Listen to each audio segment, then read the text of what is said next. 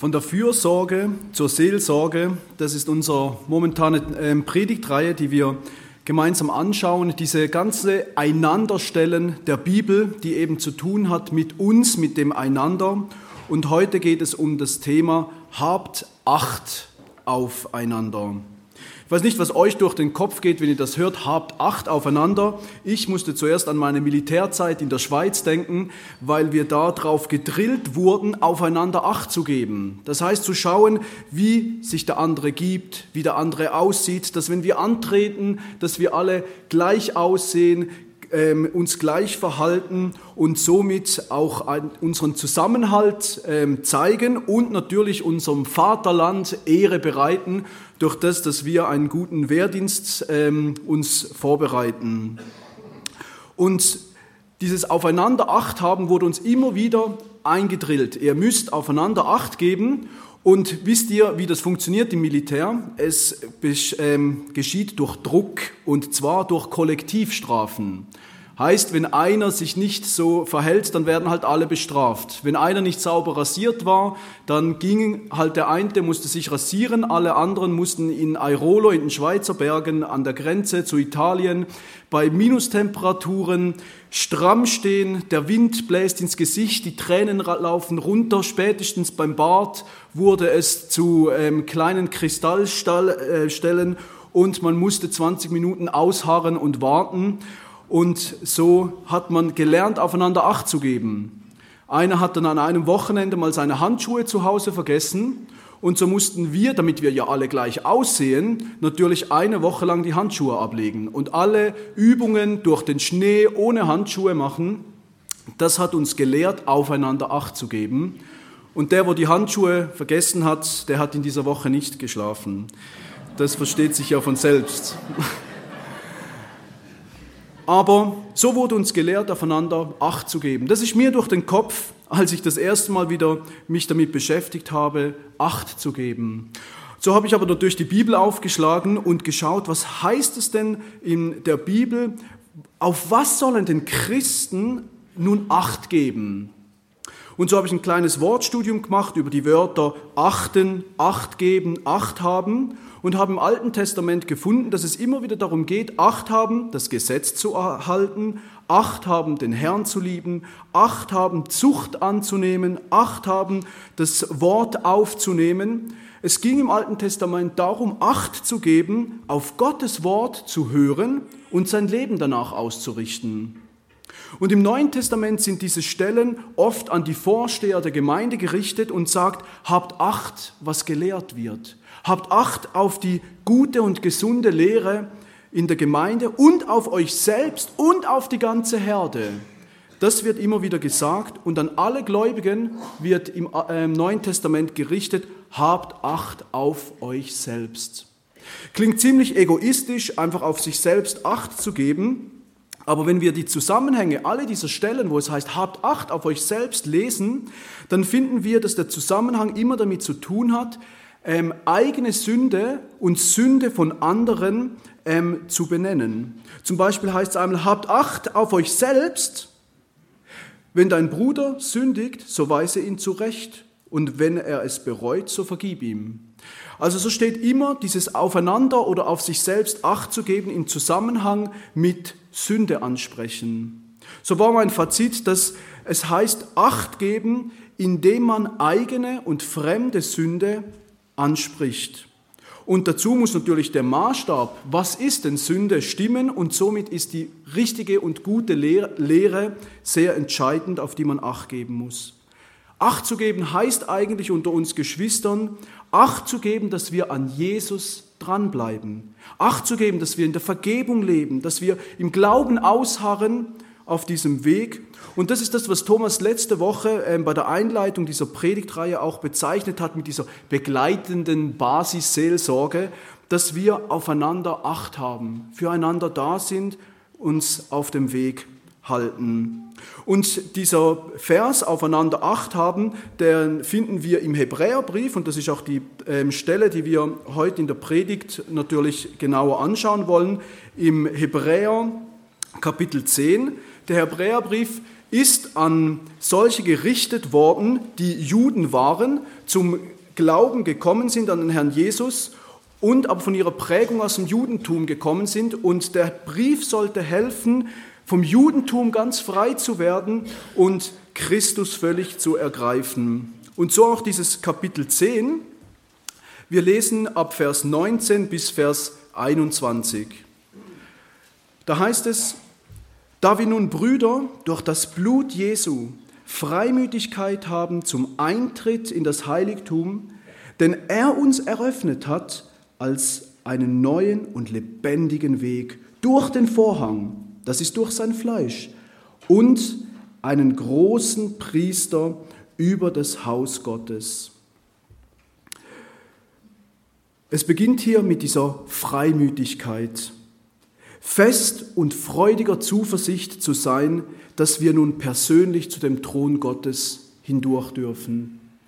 Ein neuer und lebendiger Weg, der durch Jesu Blut und Fleisch geschaffen wurde und durch Jesu Hingabe von seinem Leib ist nun der Zugang ins Allerheiligste eröffnet. Dieser Zugang, der immer zu war und nur für den Hohepriester einmal im Jahr zugänglich war, der wurde nun durch Jesus Christus geöffnet und Jesus selbst ist unser großer Priester. Der Priester hatte immer die Aufgabe, die Kluft zwischen Gott und dem Menschen, diese Kluft zu überbrücken und nun ist Jesus Christus dieser hohe Priester auf ewig, wie es auch im Hebräerbrief 7,25 heißt. Daher kann er die auch völlig retten, die sich durch ihn Gott nahen, weil er immer lebt, um sich für sie zu verwenden. Jesus Christus steht immer vor dem Thron Gottes, um sich zu verwenden für uns. Er hat diesen Weg geschaffen zum Thron Gottes. Und genau das ist eigentlich das Evangelium. Das Evangelium, die gute Nachricht, Jesus hat den Zugang geschaffen, es ist Rettung da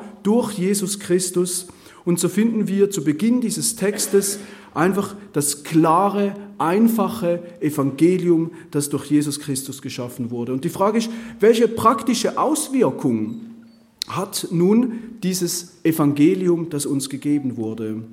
Und wir finden es im nächsten Vers, Vers 22, da heißt es nämlich, so lasst uns hinzutreten mit wahrhaftigem Herzen, in voller Gewissheit des Glaubens, die Herzen gesprengt und damit gereinigt von bösen Gewissen und den Leib gewaschen mit reinem Wasser. Das heißt, die erste praktische Konsequenz des Evangeliums ist, dass wir hinzutreten, dass der Weg nun offen ist, selbst den Schritt zu tun, hinzuzutreten, diesen Weg, diesen lebendigen neuen Weg, der uns geöffnet wurde. Und nun ist jeder Christ ein Priester, der diese Kluft übergehen kann und Audienz beim Herrscher dieser Welt haben darf, in diesen Thronsaal kommen darf, in Gottes Gegenwart hinzutreten und das mit einer ganz bestimmten geistlichen Haltung sollten wir in diesen Thronsaal Gottes hineinkommen, der hier vierfach aufgezählt wird, einmal mit wahrhaftigem Herzen. Israel selbst wurde immer wieder vorgeworfen durch das Wort Gottes, dass sie mit ihrem Mund und ihren Lippen bekannt haben, bekennt haben, aber nicht mit aufrichtigem Herzen. Und er möchte, dass wir mit aufrichtigem Herzen in diesen Thronsaal hineinkommen und voller Gewissheit des Glaubens, das heißt aus Gnade allein und nicht durch unsere Werke, mit der Sicherheit, ich bin in der Gewissheit, dass ich glauben darf, darf ich in diesen Thronsaal kommen. Nicht, weil ich was erreicht habe, um hineinzukommen, sondern weil Jesus Christus diesen Weg geöffnet hat. Und mit einem gereinigten Herzen die Wiedergeburt, die Jesus geschaffen hat in unseren Herzen, die Rettung, die Erlösung, die wir haben dürfen, mit einem gereinigten Herzen und am Leib gewaschen. Das heißt immer wieder aus der Vergebung, wie Jesus Christus das durch die Fußwaschung auch erklärt hat, in dieser Heiligung, in der wir leben dürfen. So dürfen wir in den Thronsaal Gottes kommen mit Aufrichtigkeit, Sicherheit, der Gewissheit des Glaubens, gerettet und in der Heiligung. So dürfen wir freimütig nun vor Gott stehen. Das ist das Erste, was die Konsequenz dieses Evangeliums, wir dürfen hinzutreten. Dann Vers 23, das, die nächste praktische Auswirkung. Lasst uns das Bekenntnis der Hoffnung unwandelbar festhalten, denn treu ist er, der die Verheißung gegeben hat. Dieses Bekenntnis haben diese Judenchristen oder diese bekehrten Juden, haben sie im Bekenntnis der Taufe abgegeben, diese Nachfolge zu gehen und an diesem Bekenntnis sollen sie festhalten, den Weg unerschütterlich vor Augen behalten, den wir mal beschritten haben. Und wir wissen alle, es ist ein Glaubenskampf, diesen Weg zu gehen, auf diesem Weg zu sein und wir sollen unbeirrt diesen Weg weitergehen. Und ich weiß, das sind Zweifel. Wie oft reden wir auch in der Jugend immer wieder über diese Zweifel. Ist das alles wahr und so weiter? Und trotz diesen Zweifeln, trotz der Versuchung, trotz dem Leiden, eben festzuhalten an dem, was Christus in uns begonnen hat, wie es der Hebräerbriefschreiber auch sagt. Er ist der Anfänger und Vollender unseres Glaubens und daran festzuhalten. Wir sind wiedergeboren zu einer lebendigen Hoffnung, heißt es hier. Und an dieser Hoffnung, und an den Verheißungen, die uns gegeben sind, an denen festzuhalten. Das ist die logische Konsequenz und die praktische Konsequenz aus dem Evangelium, daran festzuhalten. Und die dritte Konsequenz, Vers 24 und 25, und lasst uns einander, aufeinander Acht haben, um uns zu Liebe und zu guten Werken anzureizen, indem wir unsere Zusammenkommen nicht versäumen, wie es bei einigen Sitte ist, sondern einander ermuntern und das umso mehr, je mehr ihr den Tag herannahen seht. Uns gegenseitig ermutigen, aufeinander Acht zu haben und zur Liebe und zu guten Werken zu ermutigen. Und diese Liebe, die ist uns befohlen. Und das Schöne ist, wir sollen uns lieben und noch schöner ist, wir können uns lieben. Weil Jesus Christus in uns lebt, können wir uns lieben. Und diese Liebe ist wiederum die Wurzel, gute Werke zu tun, aneinander und füreinander. Und das Schöne ist, dass eigentlich genau die Empfänger dieses Briefes das schon wahrhaftig gelebt haben. Im Kapitel 6, Vers ähm, 10, da heißt es, denn Gott ist nicht ungerecht, euer Werk zu vergessen und die Liebe, die ihr zu seinem Namen bewiesen habt, indem ihr den Heiligen gedient habt und dient. Das heißt, sie hatten das Zeugnis dieser Liebe und dieser guten Werke und hier werden sie angespornt, noch größere Hingabe an ihn zu leben. Und dieser kleine Ausschnitt macht auch klar die immense Bedeutung der Versammlung, die immense Bedeutung der Gemeinschaft der Gläubigen, die christliche Gemeinschaft. Die Gemeinschaft sollte nicht zersplittert werden, sondern ein Ort der Ermahnung auch sein. Und je näher das Christi Wiederkunft ist, je näher wir das Herannahen sehen, umso mehr brauchen wir einander. Umso mehr dürfen wir uns nicht zersplittern, sondern müssen uns ermahnen und Acht haben aufeinander auf diesem Weg. Umso näher die Zeit kommt, dass Jesus wiederkommt, werden wir gerufen, unsere Zusammenkünfte ähm, nicht zu versäumen, zusammenzustehen.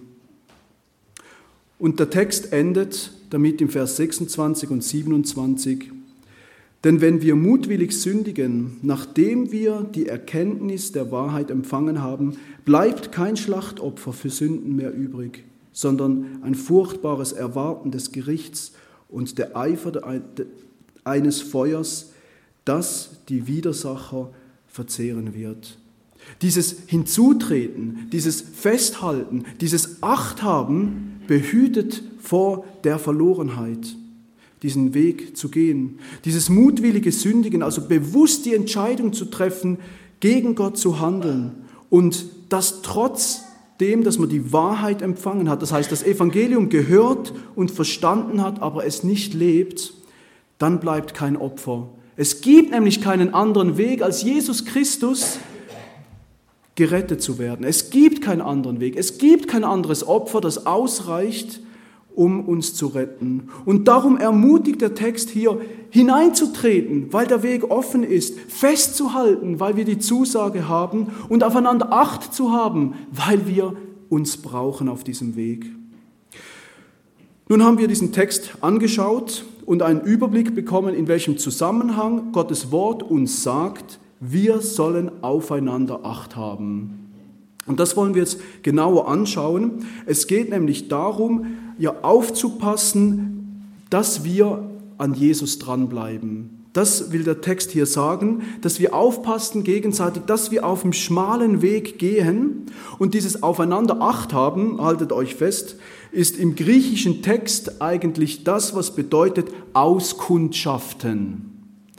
Das ist jetzt für uns ähm, nicht ganz so positiv, also im Neuen Testament wird es durchaus positiv beschrieben, uns gegenseitig auszukundschaften. Wenn wir ehrlich sind, bei uns mm, geht irgendwie etwas anderes durch, wenn wir hören, wir sollen einander auskundschaften. Das ist etwas, was auch rein von unserer Gesellschaft her nicht gerade das ist, ähm, was uns Freude bereitet. Aber es heißt, wir sollen auskundschaften und dass quasi wir aufgefordert werden, Geschwister zu bewerten. Und ich weiß, jetzt haben wir ein heißes Thema. Jetzt reden wir darüber, Geschwister zu bewerten. Und dazu möchte ich einiges sagen, denn es heißt hier, wir sollen aufeinander Acht geben, also einander zu bewerten. Und das kann man halt auf ganz verschiedene Arten tun. Das kann man auf eine gute Art tun und auf eine schlechte Art. Wir könnten zum Beispiel, damit wir uns gut bewerten können, ganz klare Regeln benennen. Und Anhand dieser Regeln können wir uns sehr gut bewerten, ob wir jetzt an Jesus dran sind oder nicht. Also wir könnten sagen, welche Kleider, wie die Gebete klingen sollten, welches Verhalten, wie viel Stunden Einsatz etwa da sein müsste, um zu bewerten, doch die Person, diese Geschwister, die sind wirklich an Jesus dran und wir hätten so einen kleinen, schönen Kontrollstaat, um uns gegenseitig zu bewerten und es würde uns ganz einfach fallen. Liste runtergehen, okay, mh, hm, passt nicht, oh, der ist nicht mit Jesus unterwegs. Das wäre ziemlich einfach. Und ich kann euch sagen, es geht ziemlich schnell, dass das passiert. Ich habe mal beobachtet, dass hier von der Kanzel eine äußerliche Sache ziemlich klar benannt wurde. Und meiner Meinung nach zu Recht wurde sie benannt. Aber am nächsten Sonntag habe ich beobachtet, wie draußen lauter Polizei rumläuft und schaut, oh, ob sie das irgendwo finden und dann auf die Person zugehen. Und ich habe gemerkt, das war kein guter Weg. Aber das geschieht ziemlich schnell, weil wir alle so ticken und ähm, da müssen wir einfach Acht geben. Und so könnten wir aufeinander Acht geben. Und es wäre sehr wahrscheinlich der einfachste Weg, aber wisst ihr was? Das ermutigt keinen von uns, an Jesus dran zu bleiben. Wirklich mit Jesus zu leben und mit ihm weiterzugehen und am Sonntag hierher zu kommen. Wir sollten uns davor hüten. Aber versteht mich richtig, wir brauchen, um zusammenzuleben, wir brauchen Regeln. Wir haben auch eine ganz bestimmte Prägung, wie es jede Gemeinde braucht. Und das ist in Ordnung und wir brauchen das. Und wir müssen uns auch unseren Ältesten und unserer Leitung unterordnen, wenn sie eine Prägung oder einen Weg gehen. Aber wir müssen uns davor hüten, das geistliche Leben des anderen anhand dieser Prägung zu messen, weil das geht nicht. Obwohl die Prägung ja gut sein mag, aber sie ist keine Messlatte an Geistlichkeit oder ob jemand mit Jesus unterwegs ist oder nicht. Davor müssen wir uns hüten. Es ist ein schlechter Weg, so natürlich aufeinander Acht zu geben. Leider geschieht genau das oft in Gemeinden, ob sie es wollen oder nicht, aber genau das geschieht oft. Die Frage ist, gibt es einen anderen Weg? Ein anderer Weg wäre, wäre wir leben das einfache Evangelium, um einander auf dem Weg zu halten, zu helfen, zu begleiten. Damit meine ich diese Verse 19 bis 21, wo das Evangelium erklärt wird, wo es heißt, wir haben Freimütigkeit, mit Jesus auf diesem Weg, auf diesem lebendigen Weg hineinzugehen, das Evangelium zu haben. Er selber ist der Weg. Die Konsequenz war ja dieses Hinzutreten, Festhalten, Acht haben. Oder wie wir es in diesem Zusammenhang sehen, am Glaube, an der Hoffnung, an der Liebe, uns diese Dinge vorzuhalten. Es heißt ganz praktisch, gebe Acht, dass ich darauf Acht gebe, dass meine Geschwister mit ihrer Last zu Jesus gehen. An der Verheißung festhalten und ich biete ihnen an, sie zu begleiten in diesen Zeiten. Das heißt praktisch hineinzugehen, festzuhalten, Acht zu haben aufeinander. Und darin sollten wir uns ermutigen und nicht verurteilen. Und es gibt eben diese zwei Arten, wie man aufeinander Acht geben kann, entweder durch Regeln, die man einfordert, oder durch Evangelium, das man lebt, miteinander. Und wie das ganz praktisch geht, dieses Evangelium miteinander zu leben, möchte man noch anschauen, denn alles beginnt ja mit diesem Auskundschaften. Also alles beginnt mit dem Bewerten. Und ich kann euch sagen, Geschwister, es geht nicht ohne Bewerten. Es haben schon Leute zu mir gesagt, ja, also da wird viel zu viel bewertet. Bewerten darf man nicht. Und ich denke, oh, die Person bewertet gerade, dass man nicht bewerten soll und dass die Person zu viel bewertet hat. Wie ist das mit dem Bewerten? Wir bewerten alle. Wir tun das automatisch. Wir kommen sonntags hier rein, wir sehen Dinge, wir bewerten. Wir tun das. Und es ist auch im Sinne, es ist auch richtig, dass wir Dinge bewerten können und sehen. Und wir können auch nicht anders als zu bewerten. Die Frage ist, was wir mit der Bewertung, mit dem, was uns durch den Kopf geht, wenn wir Geschwister sehen oder ihr Handeln sehen, wie wir damit umgehen. Wir bewerten nämlich alle, aber wir dürfen nicht mit der Einstellung kommen, wen erwische ich heute? Wo kann ich heute sagen, welche Prägung das viel besser wäre? Sondern mit der Einstellung, sonntags hierher zu kommen, wo kann ich vielleicht jemandem helfen? Wo sehe ich, wo ich jemanden begleiten darf, ihm das Evangelium zusprechen kann und ihm auf diesem Weg helfen kann. Und als ich von diesem ähm, das rausgefunden habe, dass das eben heißt Auskundschaften, das erste, was mir durch den Kopf ist, ähm, ist die, die Kundschafter von Kanaan. Das ist das erste, was mir so durch den Kopf ist. Und wenn ihr mal die beobachtet, diese Leute, die da gegangen sind, mit Josua. Die einen oder die meisten waren total entmutigt nach diesem Auskundschaften, weil was haben sie gesehen? Den übermächtigen Feind. Sie waren nach, nach dem Bewerten völlig entmutigt. Und dann waren die gleichen am gleichen Ort, also die sind ja nicht irgendwo anders hingelaufen, die haben das gleiche gesehen, aber sie waren ermutigt, weil sie das gesehen haben, Gottes Versprechen, den Blick auf den Herrn gehabt. Und sie waren ermutigt, obwohl sie das Gleiche bewertet haben und das Gleiche gesehen haben. Also schlechtes Bewerten bedeutet den Feind sehen, verurteilen, Schublade auf, die Person da rein, Schublade zu, die kann gar nicht gläubig sein. Das ist schlechtes Bewerten. Gutes Bewerten heißt, den Blick auf Jesus zu haben, versuchen, in die Freiheit zu führen, die richtige Einordnung zu haben über die Situation. Wir versuchen mal es anhand eines Beispiels zu sehen und das beste Beispiel in solchen Sachen sind immer die Jugendlichen, weil die noch ähm, jünger sind und ich muss sagen, die Jugendlichen haben manchmal ein unmögliches Verhalten, wo man denkt, oh, das, das ist doch eigentlich unmöglich. Und dann die Kleider, die gehen durch Phasen durch manchmal, was sie anziehen und dann wieder nicht. Und denke ich mal, ui, das, das ist unglaublich. Und dann das Sprechen, wie sie miteinander reden oder die Musik, da, da fange ich gar nicht an. Aber das sind alles so Beispiele, wie wir, das, das sehen wir manchmal bei jungen Leuten oder jungen Christen. Und wir nehmen jetzt mal als, als komplettes Beispiel für das alles ein Jugendlicher, der jetzt zum Gottesdienst kommt und einen richtig fetten, dicken Nasenring hier, hier vorne trägt, so richtig sichtbar wie bei einem Ochsen für alle. Und so müssen wir uns das jetzt mal nur als Bild für dieses ganze Sichtbare, möchte ich das benutzen, weil da wusste ich, da treffe ich jetzt niemand persönlich, wenn ich das sage.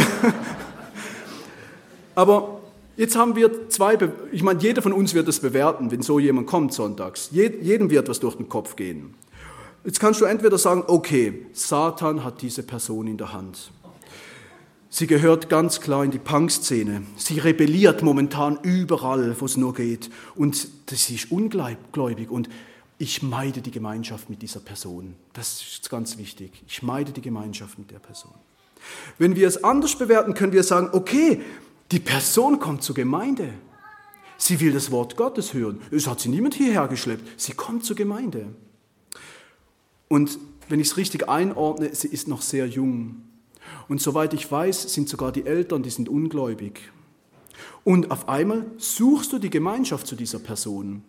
Habt ihr den Unterschied gemerkt, wie man mit dem Bewerten umgehen kann? Das eine meidet zuletzt die Gemeinschaft und das andere sucht die Gemeinschaft. Und an der Stelle möchte ich sagen, seid oft auch barmherzig mit unseren Jugendlichen und auch mit Junggläubigen, die frisch zum Glauben gekommen sind, die gerade kleine Pflänzchen sind. Gebt ihnen die Zeit, die Jesus auch an dir gebraucht hat, Dinge zu verändern, Dinge anzusprechen, dich vorwärts zu bringen. Es hat auch bei uns lange gedauert und braucht immer noch Zeit. So seht auch die Jugendlichen an oder Junggläubige. Also dieses Auskundschaften, dieses Bewerten, das hat nun stattgefunden. Bei uns allen eben das passiert. Die Frage ist, was macht man jetzt mit der Bewertung? Was passiert nun? Das Schlechte, was passieren kann, ist, dass ich sage, ich habe jetzt erkannt, dass diese Person dringend ermahnt werden muss und zurechtgewiesen werden muss. Und du gehst auf sie zu und sagst, du, dieser Nasenring, hast du noch nicht im Alten Testament gelesen? Die Sklaven, die haben sich einen Ring durchgejagt, um als Zeichen ewig ver ver äh, verknechtet zu sein. Und das ist jetzt ein Symbol, dass du für immer verknechtet bist an den Teufel. Und ähm, bitte lass das sein. Das wäre eine Möglichkeit, dass du dich berufen fühlst, was du bewertet hast, nun auch zurechtzuweisen. Und das geschieht oft ohne viel nachzudenken. Vielleicht jetzt nicht in diesem extremen Beispiel, aber das geschieht oft ohne viel nachzudenken, dass wir so vielleicht etwas ansprechen, geschweige denn, dass wir überhaupt vorher mit Gott darüber geredet haben. Es geht um Verurteilen, um Ignorieren von Dingen, die Gemeinschaft nicht zu suchen und sogar noch schlecht zu reden mit anderen über diese Personen. Das ist natürlich das Schlechte, was passiert, wenn wir bewerten. Das Gute wäre, wieder das einfache Evangelium in Anspruch zu nehmen, genau in dieser Situation, indem wir zuerst mal hinzutreten und vielleicht nicht gerade zu der Person, sondern hinzutreten in den Thronsaal Gottes und das Ganze vor Gottes Thron bringen und mit dem Herrn mal darüber reden und sagen, oh, das macht uns Mühe. Herr, hast du gesehen? Und Herr, darf ich dir was sagen? Ich habe die Person voll verurteilt. In meinem Herzen, es tut mir, es ist mir schwer, diese Person nicht zu verurteilen. Aber Herr, du kennst ja, was ist da los? Das hinzutreten und vor den Herrn zu bringen. Und dann festzuhalten und sagen, hey, Jesus hat doch mit der Person angefangen. Er wird doch mit dieser Person fertig. Er geht doch den Weg mit dieser Person. Er wird helfen und den Weg zeigen. Und dann Acht zu haben. Acht zu haben auf die Person. Mit dem Ziel, wir sollen uns anreizen in der Liebe und guten Werken, heißt es in diesem Text. Und ich bin erschrocken, was es heißt, anzureizen. An anderen Stellen, wo dieses Wort vorkommt, wir sollen einander anreizen, da heißt es provozieren. Da heißt es heftige Unstimmigkeiten. Also es ist ein sehr starkes Wort, hier anreizen zur Liebe und zu guten Werken ist stark betont und das heißt eben, zuletzt dieses von der Fürsorge zur Seelsorge. Einander zu ermutigen und anzureizen, diesen Weg zu gehen im Glauben, in der Hoffnung und in der Liebe. Stellen wir uns jetzt vor, du würdest die Person mit dem Nasenring einfach mal anrufen und sagen, hey, ich gehe gerade ins Obdachlosenheim und möchte ein paar Leuten Traktate verteilen und von Jesus erzählen und ihnen die Liebe Jesu weitergeben. Kommst mit? Du rufst mich an. Oh, gut. Okay, ich komme mit. Die Person kommt mit. Beim Verteilen im Dienst gibt es ein Gespräch und die Person erzählt dir vom Gruppendruck, die sie erlebt in der Schule und erzählt, wie viel mal sie widerstanden hat, an ganz vielen Punkten nicht mitgemacht hat, obwohl alle mitgemacht haben. Und da bei diesem Nasenring, da hat sich die Person mit reinziehen lassen. Und sie konnte nicht widerstehen. Und sie, du merkst, die will Jesus nachfolgen. Es ist ihr wichtig, der Person und dass sie selber eigentlich traurig ist über den Ungehorsam, weil die Eltern das eigentlich auch nicht wollten und dass es die Person eigentlich beschäftigt. Und jetzt ist es dran, wieder nur hinzuzutreten gemeinsam, festzuhalten gemeinsam, Acht zu haben aufeinander. Nun kannst du mit der Person beten. Nun kannst du ihr zusagen, Jesus hilft dir weiterzugehen. Lass dich nicht durcheinander bringen, trotz allem Zweifel und Leiden und was da kommt. Und dann hab Acht auf die Person, begleite sie weiter. Aber das muss nicht immer so sein, dass wir nach dem Bewerten auf die Person zu müssen und das mit der ähm, quasi jetzt durchstehen, sondern es kann auch heißen, dass wir das nur im Gebet, nur im Hinzutreten tun. Ich kann mich erinnern, dass meine Frau mal bei mir auch was ganz stark bewerten musste. Sie musste nämlich bewerten und auf mich acht haben und sehen, der Joel, der betet nicht mehr so viel mit mir. Sollte ich ihn jetzt ermahnen? Ist es jetzt dran, ihn zu ermahnen? Und sie hat im Stillen für mich gebetet und das dem Herrn Jesus gesagt, du, der Joel, der betet nicht so mit mir, so viel wie früher, am Anfang, wo wir frisch in der Ehe waren. Und sie hat das von Herrn gebracht. Und irgendwann hat es der Herr mir wieder so wichtig gemacht. Und der Herr hat es mir wieder wichtig gemacht. Und das kann auch mal der Weg sein. Oder wenn ich zum Beispiel bewerte, oder das ging mir mal so, dass ich bei jedem ganz klar bewerten musste, die Person, die läuft einfach zu freizügig rum. Das tut der Gemeinde nicht gut, wenn jemand so freizügig rumläuft. Und das hat mich so beschäftigt und ich habe gesagt, nein, da kann ich nichts sagen, das, nein, das ist nicht meine, meine Aufgabe. Und dann habe ich einfach dafür gebetet. Und erstaunlicherweise hat die Person in einer anderen ähm, Konstellation, in einer Andacht, wurde sie voll angesprochen und kommt zu mir und fragt mich, Joel, hast du das Gefühl, dass ich zu aufreizend rumlaufe? Und ich konnte mit der Person reden. Und es hat sicher einen Zusammenhang, dass man für jemanden betet und für jemanden da ist und dass die Person nachher sogar zu einem kommt. Was ich damit sagen will, Jesus hilft uns auch, mit unseren Bewertungen richtig umzugehen. Nicht reinzuhauen, aber auch nicht Gemeinschaft zu meiden, sondern richtig damit umzugehen, uns zu führen, wie wir jetzt umgehen sollen. Es gibt nämlich auch Möglichkeiten, gewisse Dinge nicht nur selber anzusprechen, denn etwas anzusprechen, was Sünde ist, wie wir ja aufeinander Acht haben sollen, braucht Beziehung. Es braucht eine gewisse Beziehung, über Dinge zu sprechen, sonst empfindet man das genau wieder als diesen Kontrollstaat, wenn jemand sich zur Aufgabe macht, jeden zu ermahnen, der das oder das nicht richtig gegen außen macht. Zum Beispiel, wenn ich in der Kinderstunde mir ein Kind erzählt, dass die, Kinder, äh, dass die Eltern zu Hause ständig streiten, dann ist es vielleicht unklug, wenn ich zu den Eltern hingehe und ihnen sage, du, ich ermutige euch mal an eurer Ehe zu arbeiten. Das könnte daneben gehen. Es könnte jemand stark verletzen und das Gegenteil bewirken. Aber wenn ich weiß, hey, dieses Ehepaar, mit dem ich auch gut befreundet bin, die haben eine gute Beziehung zu den Leuten. Und die mal ermutige, hey, trefft euch mal mit den Leuten, sprich mit ihnen mal. Dann kann es ein guter Weg sein. Ich spreche jetzt nicht von christlichen Klatsch über die anderen, was die alles, oh, da kriselt vielleicht oder so, sondern ich rede davon, jemand von Herzen helfen zu wollen. Und wenn ich bewerte, dass jemand in der Gemeinde völlig verbittert ist, weil er vielleicht nicht verheiratet ist, ein Kind verloren hat oder von einer Sucht nicht los wird, dann kann es daneben gehen, wenn ich das anspreche, obwohl ich es sehe und bewerten kann. Aber ich kenne vielleicht Geschwister, die das Gleiche durchgemacht haben. Und kann auch die ermutigen, trefft euch mal mit der Person, das wäre vielleicht gut.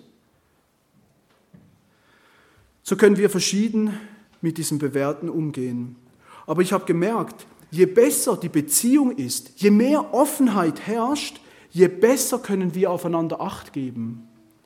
Ich habe mal ein Gespräch mit einem Bruder aus der Gemeinde gehabt, mit dem habe ich mich nicht so oft getroffen und dann haben wir uns doch mal getroffen, über gewisse Dinge gesprochen und wir sind immer offener geworden und auf einmal haben wir begonnen, über die Dinge zu reden, die uns wirklich Anfechtungen sind in unserem Dienst wo wir gleich einander sagen, hey, das ist ein Problem, mit dem wir immer wieder auch zu kämpfen haben, wo real da ist. Und es war so schön, auf einmal darüber gesprochen zu haben. Und wisst ihr was, wenn ich wieder mal ein Problem in diesem Bereich habe, zu wem gehe ich, mit wem spreche ich darüber? Mit der Person, weil ich schon mal mit ihr darüber gesprochen habe. Und ich habe gemerkt, es braucht eine gewisse Offenheit, die wir brauchen, unsere Schwächen voreinander zuzugeben. Wir können nur aufeinander Acht geben, wenn wir auch mal Schwäche zugegeben haben und darüber gesprochen haben, wo eben Sünde da ist, die uns bekämpft. Und dann können wir aufeinander Acht geben. Die Beziehung ermöglicht, aufeinander Acht zu geben. Kontrolle und Regeln zerstören die Beziehungen. Und wieder das Beispiel der Jugendarbeit, weil ich das da einfach auch oft erlebe. Wenn ich jetzt an die vergangene Freizeit denke, die gezeigt wurde, das sah jetzt alles nett und schön aus, war es auch, super Zeit. Aber ich kann euch sagen, das hätte nicht funktioniert ohne Regeln und ohne Kontrolle. Ich musste Regeln machen. Die Mädchen dürfen nicht zu den Jungs rein in der Nacht und gewisse Getränke werden hier nicht getrunken. So feiern wir nicht Silvester, so feiern wir Silvester. Ich musste einen gewissen Rahmen geben, ich musste Regeln aufstellen und war die ganze Zeit ein Kontrollieren, was da alles gemacht wird. Das ist einfach so. Es braucht, es hat das gebraucht und ich will nicht sagen, was sonst gewesen wäre. Und ich weiß, dass sich die Jugendlichen jetzt genau in dieser Freizeit oft genervt haben über mich, weil ich ständig wieder komme und so, nee, wir spielen hier an der Wand kein Wii und nein, das und das machen wir hier drin nicht. Und äh, da muss man immer wieder dran sein und Dinge erklären, sagen nee und dann wieder kontrollieren. Und ich weiß, dass einige genervt davon sind. Und das selber belastet mich ja auch, weil es nicht einfach ist. Und ich war nach der Freizeit ein bisschen niedergeschlagen und habe gedacht, oh, ich habe sie ja schon ermutigt, mit Jesus zu leben, aber ich musste auch so viel sagen, nein, das nicht und so nicht. Und, und dann habe ich eine Mail bekommen. Und in dieser Mail stand, danke für deine unermüdlichen Ermahnungen. Und wir sehen, dass es aus Liebe zu uns ist. Und das, das, das hat mich so bewegt. Das, dass es gesehen wird, was es eben bedeutet, auf Menschen Acht zu haben, dass es zu tun hat, mit Dinge anzusprechen. Oder ähm, ein anderer aus der Jugend hat mir mal, den musste ich wirklich ziemlich scharf ermahnen, dass eine Sache nicht richtig ist, dass es so nicht geht. Und die Person ist so eingeschnappt aus diesem Gespräch raus und ich habe mich gefragt, Herr, habe ich es falsch gemacht? Hätte es jemand anders machen müssen? Hätte ich warten sollen? Hätte ich mehr beten sollen? Was, was ist jetzt passiert? Und dann hat es der Herr geregelt. Die Person hat am nächsten Morgen die Bibel aufgeschlagen, hat Hebräer 13 gelesen, liest Vers 7 und bis zu 17 durch und liest, Gedenkt euren Führern, die das Wort Gottes zu euch geredet haben. Schaut den Ausgang ihres Wandels an und ahmt ihren Glauben nach. Gehorcht und fügt euch euren Führern, denn sie wachen über eure Seelen, als solche, die Rechenschaft geben werden, damit sie dies mit Freuden tun und nicht mit Seufzen, denn dies wäre nicht nützlich für euch. Und die Person hat gesehen, es gibt jemand Acht auf mich. Es ist jemand da, der auf mich aufpasst, der für mich da ist.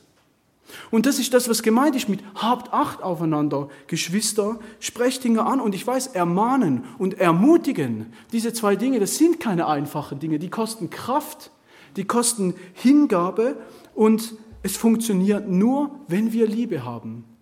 Sonst geht der Schuss nach hinten los.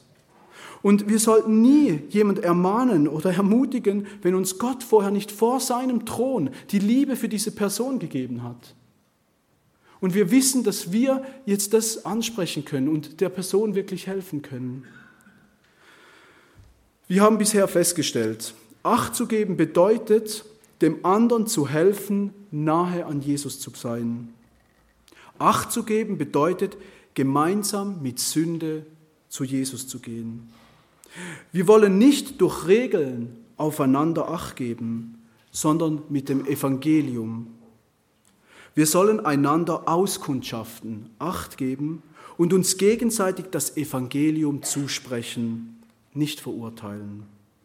Wir brauchen vertraute Beziehungen und wir brauchen Liebe, um aufeinander Acht zu geben. Für mich hat sich eine letzte Frage aufgedrängt. Für wen bin ich eigentlich verantwortlich? Für wen bin ich denn verantwortlich? Und ich hoffe, diese Frage hast du dir schon oft gestellt. Für wen bin ich eigentlich verantwortlich? Wenn du dir diese Frage nicht oft stellst oder nicht gestellt hast, dann bist du entweder jemand, der sich für niemand verantwortlich fühlt. Und dann ist das egoistisch. Und dann ist das nicht das, was der Herr mit Gemeinde vorhat. Aber es kann auch sein, dass du dir diese Frage nie stellst, weil du dich für alle verantwortlich fühlst. Solche Charakteren haben wir auch unter uns. Die fühlen sich für alle verantwortlich. Und dann bist du eh überfordert und dann bist du eh unzufrieden, weil niemand von uns auf jeden hier Acht geben kann. Und der Text hier sagt, mal grundsätzlich über diese, wo wir verantwortlich sind, dass es die Versammlung ist. Die Gemeinde, der Sonntagmorgen hier, wo wir vor allem zusammenkommen, der Ort der Ermahnung und der Ermutigung. Und da geschieht nämlich diese begleitende Basisseelsorge untereinander. Das ist die Offenheit eigentlich, aufeinander Acht zu geben.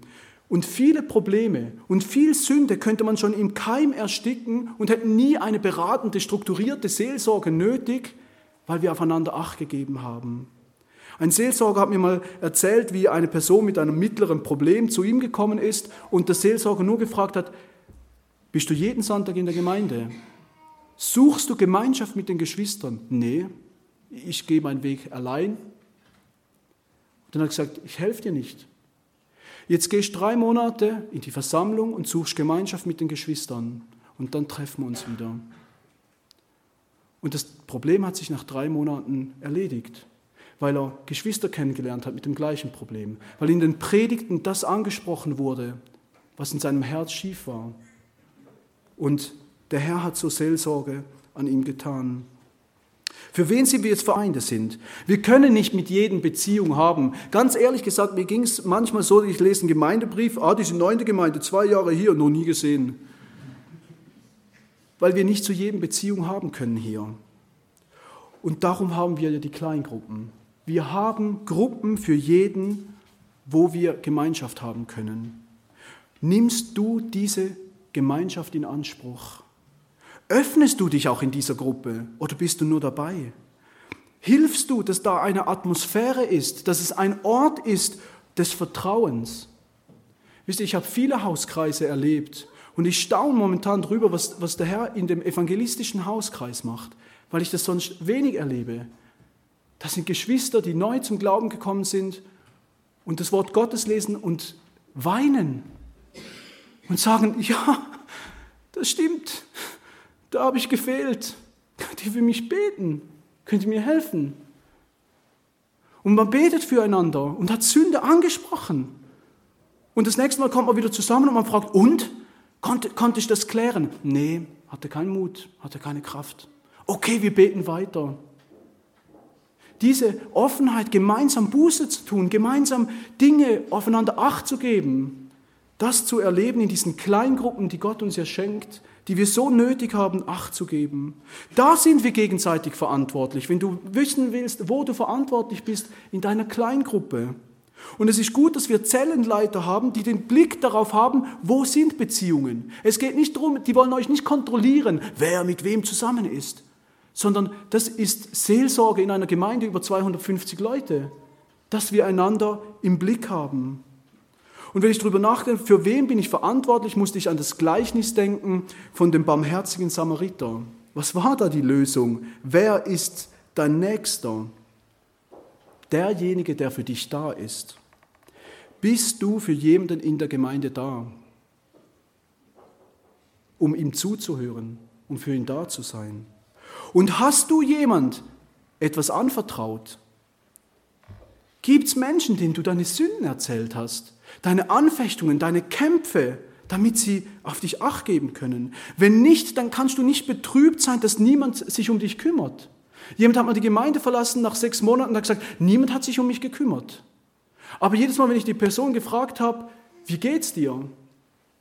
Was beschäftigt dich momentan? Hm. Es ist schwierig, auf jemanden Acht zu geben, wenn man keine Beziehung hat, wenn es nicht die Möglichkeit gibt, eine Beziehung zu haben. Für wen bin ich verantwortlich? Ich wünsche mir, dass wir neu den Mut haben, uns wirklich auf biblischen Sinne auszukundschaften. Nicht zum Verurteilen, sondern um das Evangelium endlich mal einzusetzen, endlich mal zu gebrauchen aneinander. Wir brauchen diese Beziehungen dazu. Es braucht Mut. Ich weiß, es braucht Mut, auch nach dem Gottesdienst die Zeit zu, zu, nehmen, aufeinander Acht zu geben und nicht nur dazustehen und zu fragen, interessiert sich hier überhaupt jemand für mich? Sondern aufeinander zuzugehen, Acht zu geben. Wir brauchen dazu Beziehungen untereinander, in denen wir Sünde bekennen können, in denen wir Sünde ansprechen dürfen und auch nachfragen können. Und wisst ihr, Geschwister, ich habe manchmal echt das Gefühl, umso länger wir im Glauben sind, geht uns das verloren. Dass wir offen reden, weil wir schon so darin alles leben und alles geklärt haben, so quasi die großen sichtbaren Sünden. Aber was alles in unserem Herz vorgeht, das miteinander zu reden und füreinander zu beten und Buße zu tun, einfach das einfache Evangelium zu leben, ohne uns zu verurteilen, das braucht Gottes Gnade. Oft schon habe ich auch in Kleingruppen, habe ich selber erzählt von mir, dass ich zum Beispiel lange immer Kämpfe gehabt habe mit Serien schauen. Und die Serien, die sind nicht verwerflich oder sündig, die ich geschaut habe, sondern mir, mir hat es wehgetan, die Zeit zu verlieren und darin Entspannung zu suchen. Und ich wurde dessen überführt und habe das immer wieder in Kleingruppen bezeugt und gesagt, ja, das ist etwas, wo ich gekämpft habe. Aber in den letzten Jahren hat mich nie jemand gefragt, Joel, wie geht's dir damit? Weil ich muss ganz ehrlich sagen, bei mir ist das so, wenn ich mal etwas überwunden habe, dann heißt das nicht, ja, jetzt habe ich es überwunden und jetzt gehe ich locker flockig durch mein Glaubensleben, sondern es wird mir immer wieder ein Problem, das, was mich schon mal äh, ein Problem war. Und wenn euch jemand Sünde anvertraut, ihr gemeinsam darüber redet, über die Sünde, Versuchbarkeit, über die Kämpfe, dann frag nach. Wenn die Person so offen war, dir das zu sagen, dann frag nach. Wir dürfen füreinander da sein, uns gegenseitig helfen, das Evangelium halt zum 20. Mal in Anspruch zu nehmen und wieder weiterzugehen. Für wen sind wir verantwortlich? Natürlich leben wir dieses Achthaben in allererster Linie und zuerst in unserem nächsten Umfeld, in der Ehe. Gebt Acht aufeinander. Versäumt es nicht, Sünde in der Ehe anzusprechen, das zu lernen in dieser kleinsten vertrauten Einheit. Übt gemeinsam Buße zu tun, gemeinsam die Knie zu beugen und Dinge vor dem Herrn auszusprechen, Buße zu tun, neu hinzuzutreten, festzuhalten und aufeinander Acht zu haben, Vergebung zu lernen und zu üben.